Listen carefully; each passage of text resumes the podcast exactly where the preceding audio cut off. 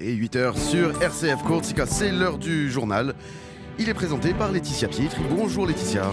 Bonjour Arnaud, bonjour à toutes et à tous. L'actualité en Corse avec la délégation de services publics aériens et le vote à l'unanimité à l'Assemblée de Corse pour Air Corsica sur les lignes Marseille et Nice. La session se poursuit aujourd'hui. On fait un point complet dans cette édition. Dans le reste de l'actualité insulaire, c'est dimanche que nous entrons dans le temps de l'Avent. Quatre semaines pour se préparer à fêter la nativité du Christ. Vous entendrez le cardinal Boustillot. Et puis on parlera également football avec les clubs corses sur le pont ce week-end. Mais tout d'abord, donc, l'unanimité autour de Air Corsica. Hier, les élus de l'Assemblée de Corse ont voté d'une seule voix pour désigner la compagnie insulaire, délégataire de services publics pour les lignes entre Marseille et Nice. Ils ont donc écarté la candidature de Volotea, la compagnie catalane, une attribution partielle de la DSP puisque les élus ne se sont pas encore prononcés sur les vols avec Paris où le binôme Air Corsica Air France est également en concurrence avec Volotea. Alors on fait tout de suite un point complet sur cette journée à l'Assemblée de Corse avec Philippe Perrault. Et oui, Laetitia, si l'ordre du jour de ce jeudi prévoyait 9 questions orales et 5 rapports, c'est bien sûr le rapport concernant la délégation de services publics pour l'exploitation à compter du 1er janvier 2024 de services aériens réguliers entre les quatre aéroports de Corse, Ajaccio, Bastia, Calvi et Figari d'une part, et les aéroports de Paris-Orly, Marseille et Nice d'autre part, qui ont constitué le point d'orgue de cette première journée de session. Une première journée marquée dans la matinée par la présence devant les grilles de l'Assemblée de Corse de plusieurs centaines de salariés et de syndicalistes venus manifester leur inquiétude. En début d'après-midi, Flora Mattei, présidente de l'Office des transports, a présenté le rapport mettant en exergue la nécessité d'inscrire dans cette nouvelle DSP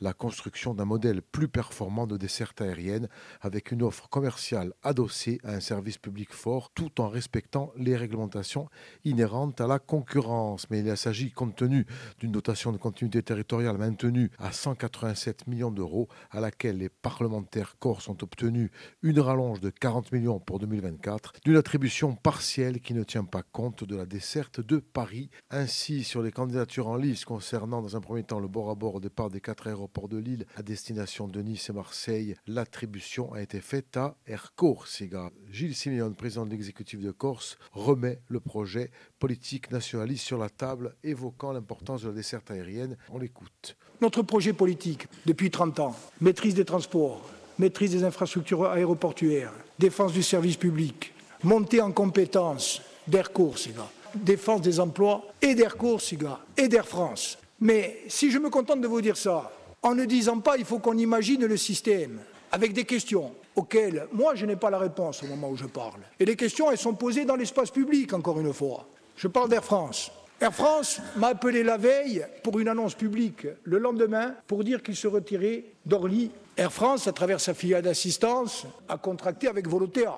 Air France a une stratégie globale à travers laquelle ils disent que ce qui les intéresse aujourd'hui, c'est les longs courriers et que les vols intérieurs ne repartent plus, notamment à cause de la concurrence. Quelle est la stratégie d'Air France? Y compris pour cette DSP, est-ce qu'Air France veut rester en course La question, elle est posée. On verra les réponses qu'ils apporteront. Pour Jean-Martin Mandologne, coprésident du groupe Unsofiolo, les inquiétudes relatives à la non-indexation de la dotation de continuité territoriale sont bien réelles. Nous avons collectivement raison d'être inquiets. D'abord, pour des raisons, on va dire essentiellement matérielles. On ne peut pas continuer tous les ans à compter sur le lobbying des parlementaires. Mais quand bien même on pourra toujours s'appuyer évidemment sur l'énergie et l'activisme des parlementaires, ce n'est pas une méthode que de dire il manque 40, 50 millions d'euros tous les ans. Donc nous avons le devoir de rendre la démonstration durable selon laquelle, parce que depuis trop d'années, la dotation n'est pas indexée, il manque au pot 10, 40, 50 millions d'euros par an. Nous avons à en faire la démonstration et dans l'amplitude océanique des problèmes dont nous discutons en ce moment avec Paris, je considère avec d'autres que ce sujet devrait être dans le haut du panier. Jean-Christophe Angelini, leader du groupe ANSEM, emploiera pour sa part le mot fort de convergence nationale. Écoutez-le. On est heureux pour notre part d'inscrire le groupe Avancem dans ce qui semble être une forme de convergence nationale autour de l'intérêt majeur de notre pays, à savoir la sauvegarde d'une compagnie. Il y a des gens dans ce pays, comme ailleurs, qui estiment que le service public avait un coût exorbitant. Je les invite à imaginer ce que serait ce coût, et au-delà du coût ou du prix ce que serait la desserte de l'île si nous n'avions tout simplement pas de DSP ou d'OSP. Ce serait un chaos permanent parce que notre île, en l'état, ne répond pas aux exigences classiques, libres, d'un marché désormais mondialisé. Enfin, Paul-Félix Benedette, leader de Corinne Front, évoque quant à lui une obligation de résultat social. S'il advient que Voloté prenne une, une seule ligne, il n'y a pas obligation de reprise. À partir de là, nous, on a une obligation de résultat social. Ça veut dire que derrière, il y a un message à faire passer. Je pense que le partenaire corse a joué le jeu. Ça s'est vu dans la progression de l'offre, dans la rationalité de l'offre à la fin des négociations. Mais il y a un gros effort à faire du partenaire historique qui s'appelle Air France. Ça veut dire que demain, oui, s'il veut se désengager, qu'il nous le dise. Mais il ne faut pas nous le dire au dernier moment. Je pense qu'il y a une logique politique, une logique économique, mais surtout une logique humaine. Dans ces conditions, on n'aura peut-être pas le choix. Et il y aura un risque. Par contre, le risque, il sera aussi pour les autres. Ceux qui ont la prétention de nous agresser, moi je leur dis qu'une chose, qui se rappelle un certain jour Campo dell'Oro. Après trois heures d'échange entre les différents groupes, y compris les positions de Josefa Giacometti et de Pierre Jong, les élus ont voté à l'unanimité en faveur d'Airco Siga pour les vols vers Paris. Il faudra attendre mars 2024. Merci Philippe. Et puis réaction de Volotea dans un communiqué. La compagnie indique prendre acte de la décision et euh, indique sa volonté de poursuivre les négociations concernant le lien avec euh, Paris. Volotea souhaite rappeler que ces dix dernières années, elle a joué un rôle déterminant, dit-elle, dans l'expansion de la, collectivité, la connectivité de la Corse. Elle a lancé, dit-elle, plus de 40 nouvelles liaisons et transporté près de 6,5 millions de passagers. Volotea qui dit être fermement convaincu que son expérience sur l'île, la qualité de ses services et son modèle économique en font un partenaire solide pour l'avenir du transport aérien en Corse. Fin de citation.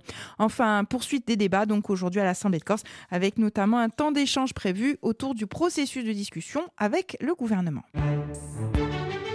C'est dimanche que nous entrons dans le temps de l'Avent, cette période durant laquelle les fidèles se préparent intérieurement à célébrer Noël. Écoutez le cardinal Boustillot au micro de Raphaël Lalou. Temps de l'Avent est un temps heureux pour la vie euh, ecclésiale et pour la vie spirituelle. C'est un temps d'espérance. Les lectures sont très belles. Les hymnes typiques de l'Avent sont magnifiques. Donc il y a tout un ensemble d'éléments par les paroles, par les célébrations qui nous invitent à l'espérance et à la joie. En fait, on prépare Noël. On a quelques semaines, trois semaines, quatre semaines pour préparer Noël. Jésus arrive, on se prépare.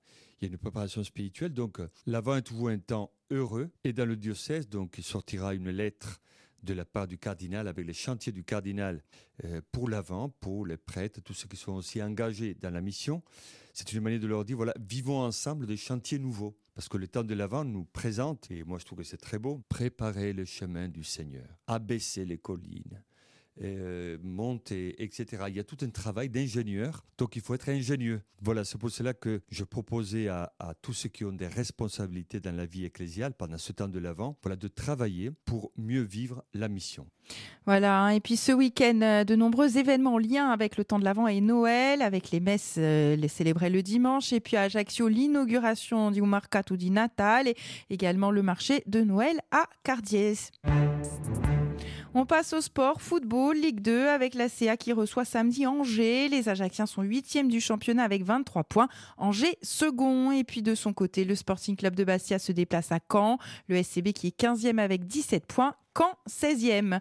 En bref, demain à 18h10, Let's Derby Rock sur RCF Coursiga avec une émission consacrée au groupe Eagles avec euh, Philippe Perrault. Et puis dimanche, euh, retour de vos émissions inédites avec le cardinal Boustillot. Parole d'évêque où il commente l'actualité, la foi en question où l'on s'interrogera autour du thème des valeurs chrétiennes. C'est donc dimanche à partir de 9h. Euh, Voilà ce qu'on pouvait dire sur l'actualité.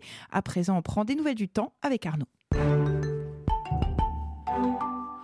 La Derby Sun, que le soleil soit aujourd'hui. Il fera beau, belle journée imprévue sur l'ensemble de l'île. Le soleil qui domine, un léger voile nuageux à prévoir quand même sur le Cortonnet, la région bastiaise, mais rien de bien méchant.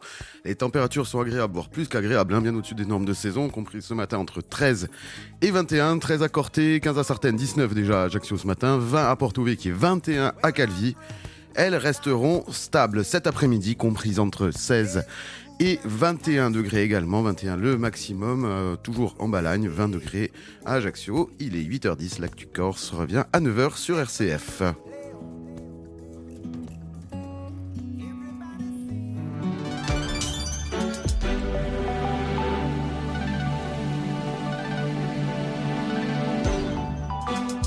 6h30 13h30.